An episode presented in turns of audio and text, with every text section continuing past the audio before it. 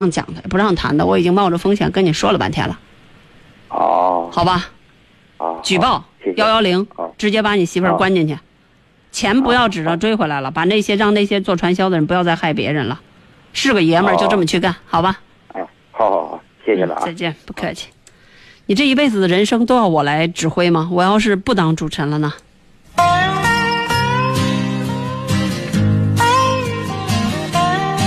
这男人要是这么活的话，这他生活中的老婆不出事儿才怪呢。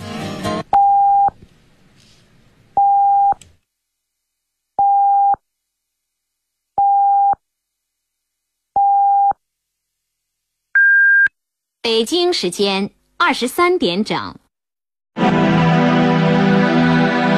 我们喜欢没有那么多必须提问的人生，该叙述的叙述，该说明的说明，该议论的议论，该放下的写进温柔夜色，该结尾的留给明媚清晨。情感交流节目《午夜情正浓》，探问生活，倾听你心。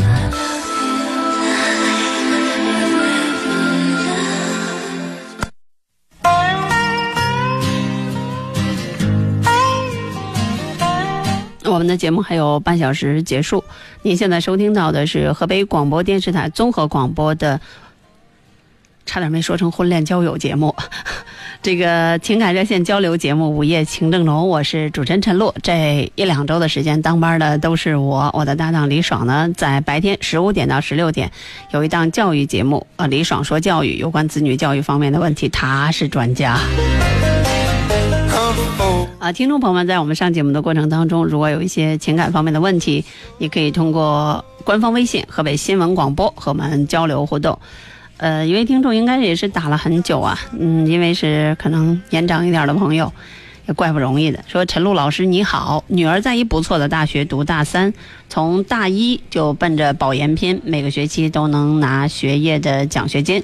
就在冲班级前三名的过程当中，大三的上学期因病缓考，不知道学校缓考成绩不计平时成绩，这样总排名滑落到前十，啊、绩点还是不错的。请问陈露老师，这情况是申请留学还是考研？我特别想说的是，这位听众啊，你都把我问懵了，这哪儿哪儿啊？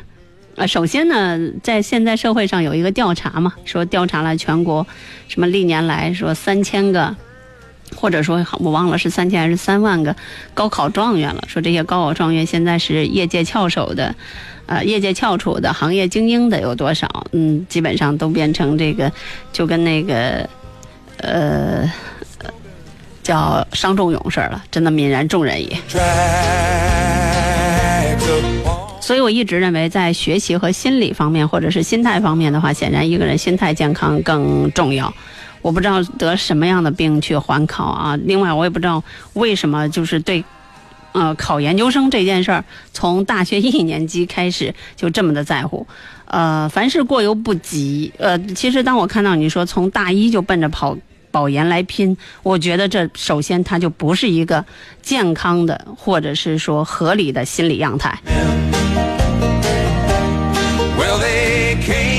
我们国家也不是说你是研究生你就如何如何，你有了研究生你就应该怎么怎么样。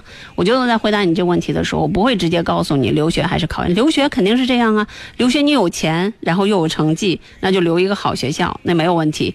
考研既然你有很好的基础，那你可以要么就考一个随便挑的学校，要么考一个自己差不多的学校。其实，在一个所谓的随便挑的学校和差不多的学校出来，在真正的工作生活当中，能不能给自己带来快乐，能不能适应这个社会，并无太大的分别。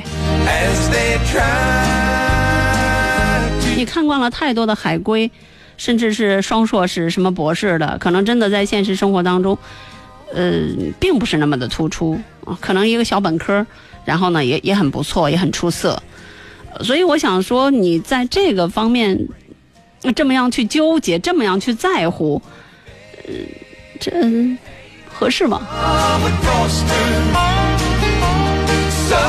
再度重复一遍，申请留学，如果家里经济条件够好，另外就是留学，在现在生活里，留学已经不给这个学生贴金了，只能给你家里贴金啊。一说他家是海归啊，那一般留过学的觉得啊，这个成绩还不错，或者说家庭条件还不错。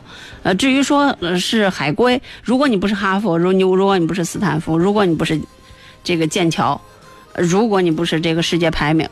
排名前多少的，那基本上在找工作的时候没有任何的优势，除非你在国外的时候哇，发表了多少论文。前两天我一个朋友跟我说，他们单位一个刚刚就是从南京大学招聘过去的一个博士，直接就被院里聘为了副教授。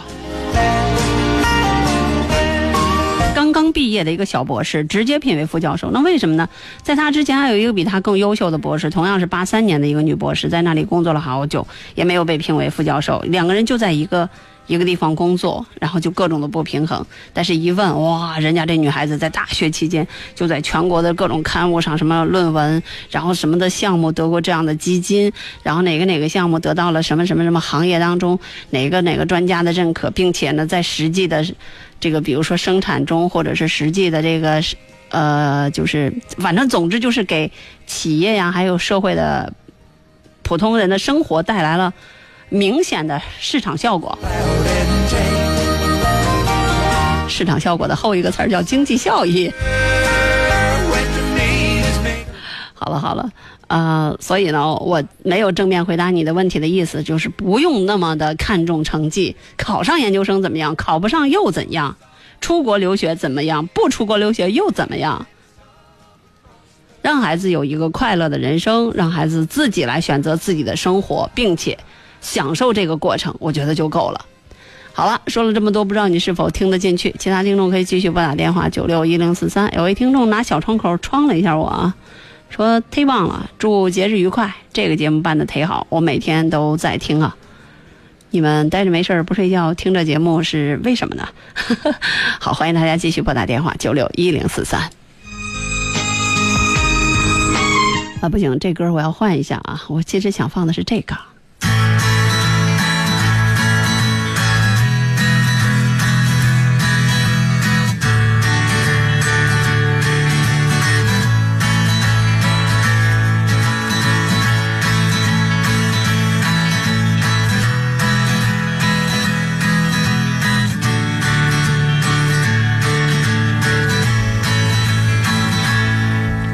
离开这浮躁的城市，离开这些太近的人们，请喝杯酒，然后到离别。而明天我就会穿越过传说中的地中海，可惜我身上没有指南针。来到阿姆斯特丹。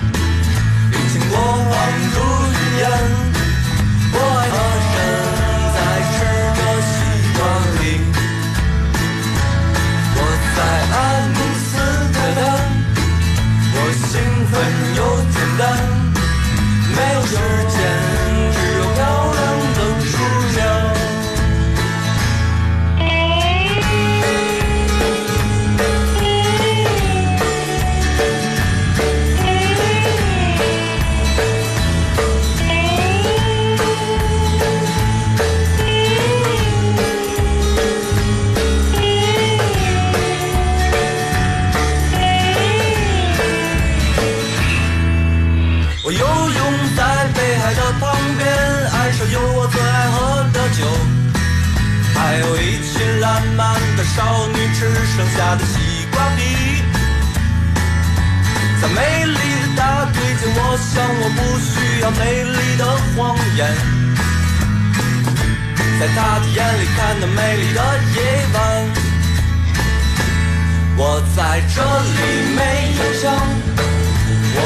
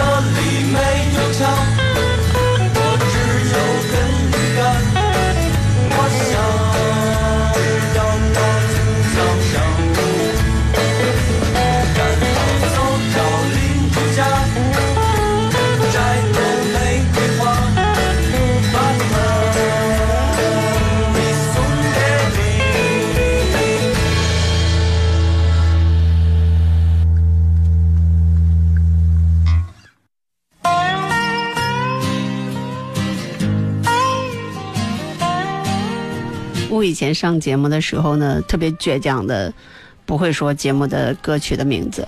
啊、我坚持了十，就在这之前我都是坚持的，因为我一直都是主持的是情感节目，我从来都不说。然后经常会有人投诉我，说我在节目当中不会主持节目，经常不说歌曲的名字。我一直特别倔强，我觉得我是情感节目，我是婚恋节目，我可能还是有的时候是新闻节目。我为什么要说歌曲的名字呢？音乐节目那是由音乐节目来解读的。最后我发现啊，就是音乐节目的主持人吧，都不好好的说音乐，都说汽车呀，都说美食啊，都说旅游啊，都说购物呀，都说摄影啊。我不能再往下说了哈。然后呢，所以我就正儿八经的来说音乐了。这首歌来自于诱导社乐队所演唱的《阿姆斯特丹》。诱导社乐队呢是一个相对来讲比较执拗于自己的音乐风格的人，所以他们大多的音乐作品给人带来的都是比较欢乐的那种。有空呢，大家可以去听一听他们的作品。几个小孩儿，在我眼里的几个小孩儿，啊、对音乐的这种执着和探索，还是我觉得值得一些年轻人在做人做事的时候来从中学习一些的。生活中很多的事情就有点像我对音乐呀，或者说我对文字，真的乍见之欢不重要，重要的是久处不厌。你时间待久了，你和这个人在一起，时间长了，依然还是那么喜欢他，真的。就是乍见之欢和久处不厌，你做哪个选择？但是不得不说呢，我们现在社会生活当中有太多的喜欢，太多的人喜欢乍见之欢，而太多的人不珍惜久处不厌。说谁谁知道哈？你好，这朋友。哎，你好，嗯，你好哎，你是陈露姐？啊，我叫陈露，你好呃，以前我给你打过电话，啊，那不记不起来了，你就说什么事儿吧。你看就和我家里边儿啊，家里边儿是不是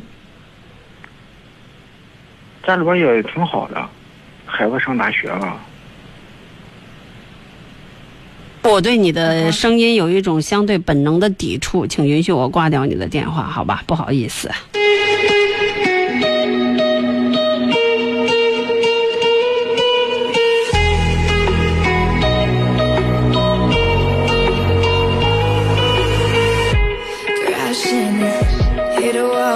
听众朋友，不要问我为什么。我们作为主持人呢，可能有的时候也会对自己心理上有一个基础性的保护，呃，可能会错杀。但是呢，不得不说，因为在以前的节目当中，有的人会骗过我们的导播，到直播间里基本上属于污言秽语，然后有的还是各种的不靠谱。所以呢，我对这种声音有着相对本能的抵触。如果我冤枉了这位朋友的话，那也算是错杀，对不起。如果没有冤枉的话呢，那只能是说我也有权利在自己的直觉，因为刚才我的心跳都加快了，所以希望大家多多体谅。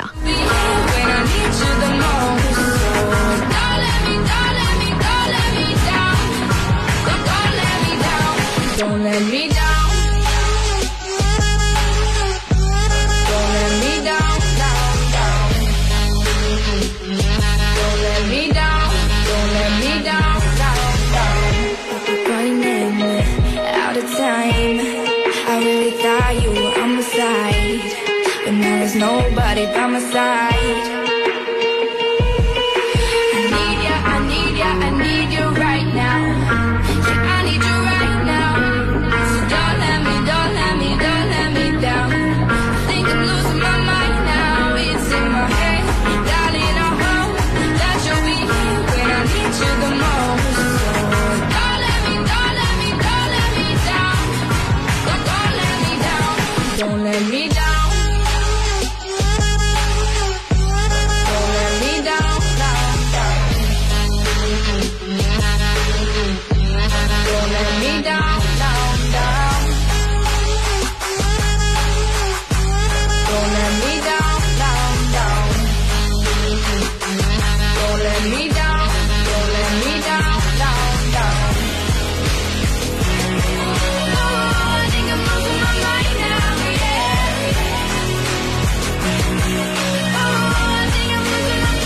这首歌叫《别让我失望》，Don't Let Me Down，我很喜欢的一首歌。如果你开车的时候听这首歌，会特别的带感。Don't let me, don't let me down.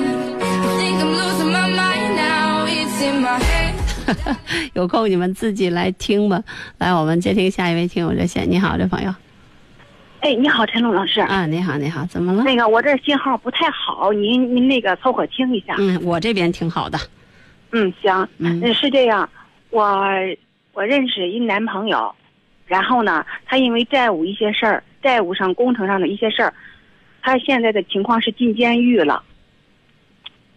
然后我再问你，就是大约他要在监狱生涯就得是十年八年。我在想，我应不应该应该再等他？我们两个都是离异的。你还其实吧用问吗？这事儿？其实我自个儿内心有答案，我也知道你会说什么，但是我总是忍不住想问问你。我不知道你为什么要认识这样的人，为什么认识人以后还会犹豫？一个人把自己的生活弄成这样，不管是债务，那一定是作的，一定不是对，一定不是说简单的别人坑他、骗他，或者他自己不小心，能够到了法律层面的进监狱，那他自己的人他的人品就有问题的。我们不敢说所有进监狱的人人品有问题，但是基本上大致不会没问题，对吧？你这一点你至少要要要要要承认，一定是有些问题的。那有些问题，那要是话这样说，那经过改造之后，那可他现在定我的对就是通信呐、还是见面儿，他的那个态度是非常积极的，然后换未来，换了我也会非常积极。然后对未来也是非常充满信心的。嗯，而且我认为哈，就是监狱里边的人不不见得就都是坏人。我们不探讨这个好吗？探讨我们俩就说不来了，因为我是一个有精神洁癖、道德洁癖和感情洁癖的人，这和李爽不一样。李爽明目张胆的说他没有这些洁癖，我有，我们俩属于哦聊不来。对，我是一个不允许自己犯错的人。我如果我犯错的话，我跟别人说对不起，我从来不奢求别人原谅。这那你要允许这个社会上有这样的人存在吧？那如果说你你愿意救赎他的人生，你愿意给他坚持下去的希望，你愿意在苦尽甘来之后和他风雨同舟，共担风雨，那我只能说你是一个了不起的女人，你和我不一样，或者说你和大多数的中国女性不一样。嗯，我现在还在人生本来有两条路，你非得挑一条道那样去走，那谁能拦得住呀？再说我凭什么拦你？我跟你啥关系啊？我嗯，你乐意走走呗。我就是我不知道我这个事儿做的对不对。我现在就是还有的时候经，不是说有的时候我经常给他提供一些书，励志的呀，或者是各种方面的你多大了？我三十了，好幼稚啊！我这个行为是挺幼稚的嘛。那特别的幼稚，十分的幼稚，非常的幼稚，无比的幼稚。我不是说你给他寄书这件事情多幼稚，是你对他的这种态度，或者说你对这件事情的认识很幼稚。我不是说嗯你要像我这样洁癖就不幼稚了，我没有这意思，因为像我这样的人也不多，对吧？但是呢，你至少在这个自己很好的年华里，然后三十岁，你可能要当妈妈，对吧？嗯嗯，二十年、十年、四十岁以后，你那要面对什么样的人生啊？你家那孩子还要跟你要不要跟你们来到这个世界？另外，你们家这孩子知道他爸爸有这样的一个人生，或或者说，我们就这么讲，一个从监狱里出来，经过了十年苦行的人，我不认为他将来出来的时候，当人生可以重新刷新、delete 格格式化，嗯他自己都不会格式化，他面对的是一个什么样的人生？我们社会没有那么包容，我们的社会没那么包容，因为中国自古以来对这样的事情，自古以来到现在，嗯即使是在国外，国外犯罪率相对来讲有的时候比我们国内要低，为什么？因为犯罪的成本太大了。你只要有一次偷盗的行为，可能你的信誉度，你到哪儿可能都带着这个标签和烙印，所以不敢犯罪。嗯嗯但是在我们国家，因为犯罪成本可能比较低，但也是造成的就是社会对这些人不包容，因为这么情况下的情况下你都犯罪，就是不包容。嗯，那他就是说，如果十年几年之后，然后这个会不会对社会脱节？然后会不会这些个朋友圈的人脉关系都会断呢？我刚才说了你幼稚，你没听进去吗？这还用问吗？这铁铁的呀。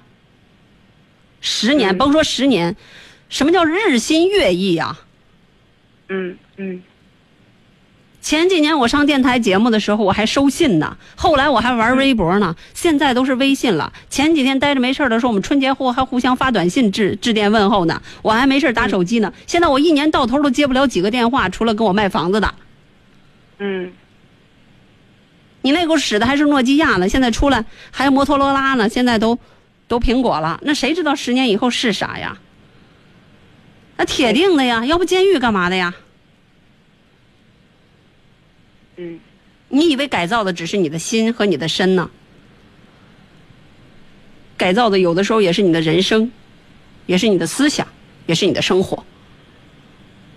嗯我没有完全的说，哎，我这个监狱里的人就万劫不复啦，人生就这个样，没有，我没那样的权利，我也没有那样的这个这个观念。我只是想说，你作为一个女孩子，假如你是我的妹妹，假如你是我的家人和朋友，你要你要跟他的话，那铁定，咱俩那就。那反正我要么就是你受，要么就是你疼，要不我疼。你要跟我两旁是人，就像咱俩挂完电话，我也不知道你是谁，那我就像刚才那态度了，你去呗，那反正也不跟我没关系。那你做这样的选择的时候，你要考虑一下，他是不是你生命中不可或缺的人？那你的爸爸妈妈他在哪里呢？嗯嗯嗯另外，这人生这人这周围的人得有多少啊？另外，一个能被判十年刑的人，一定有有有受伤害的人呐，对吧？那那些被伤害的人呢？他们的人生可能早已经因为这这一次事情改变了。嗯，他做的这个事儿是挺无知的，是挺那个对法盲。无知的事情不可能判十年，一定是在这一定在这方面犯了大错。是，无知的事情，我们法律是什么呀？无知的事情，单纯因为无知，呃可以判十年吗？不太可能。嗯嗯你不用因为爱，所以嗯这个嗯不想伤害。做人啊年龄就不没谈不到什么爱不爱的了，就做人啊，要有底线好吗？要有标准，嗯嗯就跟我们当主持人似的。那我要把节目做成样子，我要我要像流水线一样，我要有标准的。啊那你做人，你过的生活，你是要什么样的？你这这这，那如果这是你要的人生，我还是那句话，不拦着。嗯，那我明白了。如果你的人生这样也能触碰，这是底线；那样也能触碰，明天那那人生就是状况百出，这一辈子这还不够闹腾的呢，嗯，跌宕起伏的。嗯，行，好的，知道了，陈老师，那那我知道怎么着了。嗯，我咋觉得你不知道呢？嗯，知我知道，我确我开始我就知道，但是我一直我做不到。嗯，那反正反正反正那个骗子骗的人，从来都是像你这样心太软的人。嗯，我确实像我这样的人，他肯定骗不了。我 是确实心太软，嗯然后呢，我是我现在就是说逐渐的、慢慢的，然后冷落、疏远，我是现在是这样的。你就夸他一下冷落和疏远，能怎么地？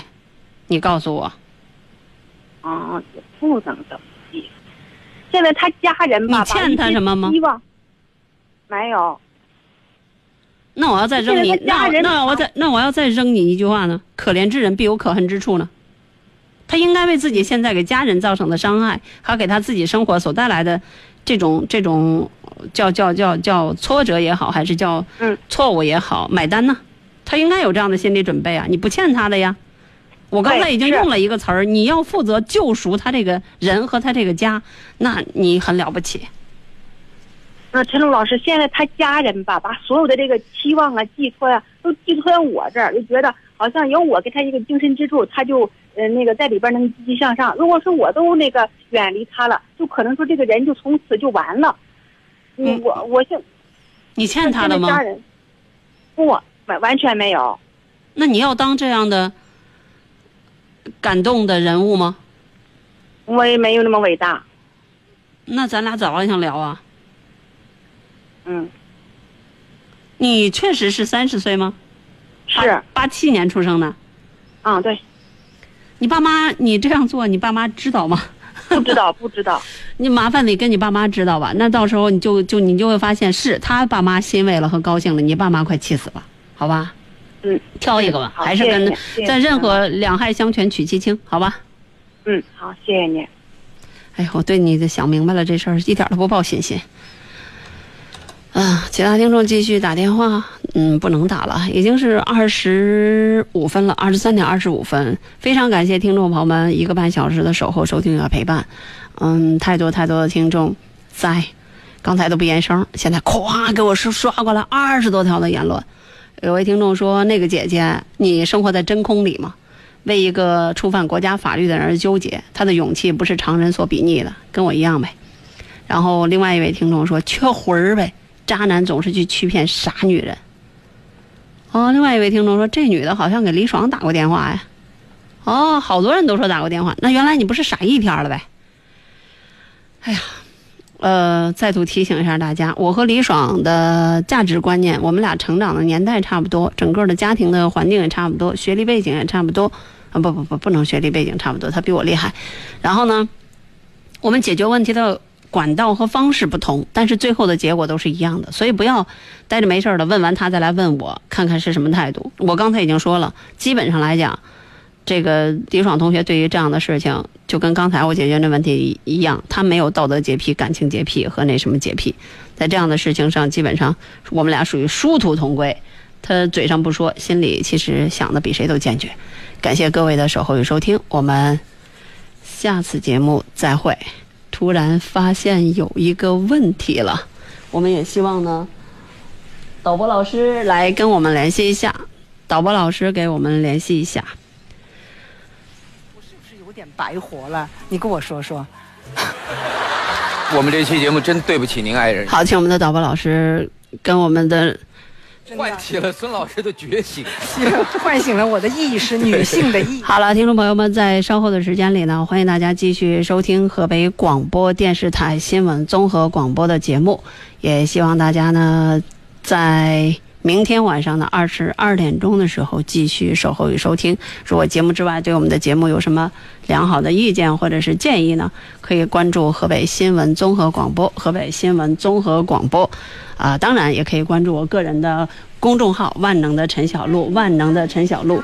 啊，当然还有呢，就是听众朋友们在节目之外，如果想要收听我们的节目，也可以选择极听手机客户端、极听手机客户端，或者是蜻蜓 FM、蜻蜓 FM，或者是优听 Radio。呃，还有呢，就是如果大家说，哎，这个对陈露某些观点不太一样，明天也可以来找我们算账哈。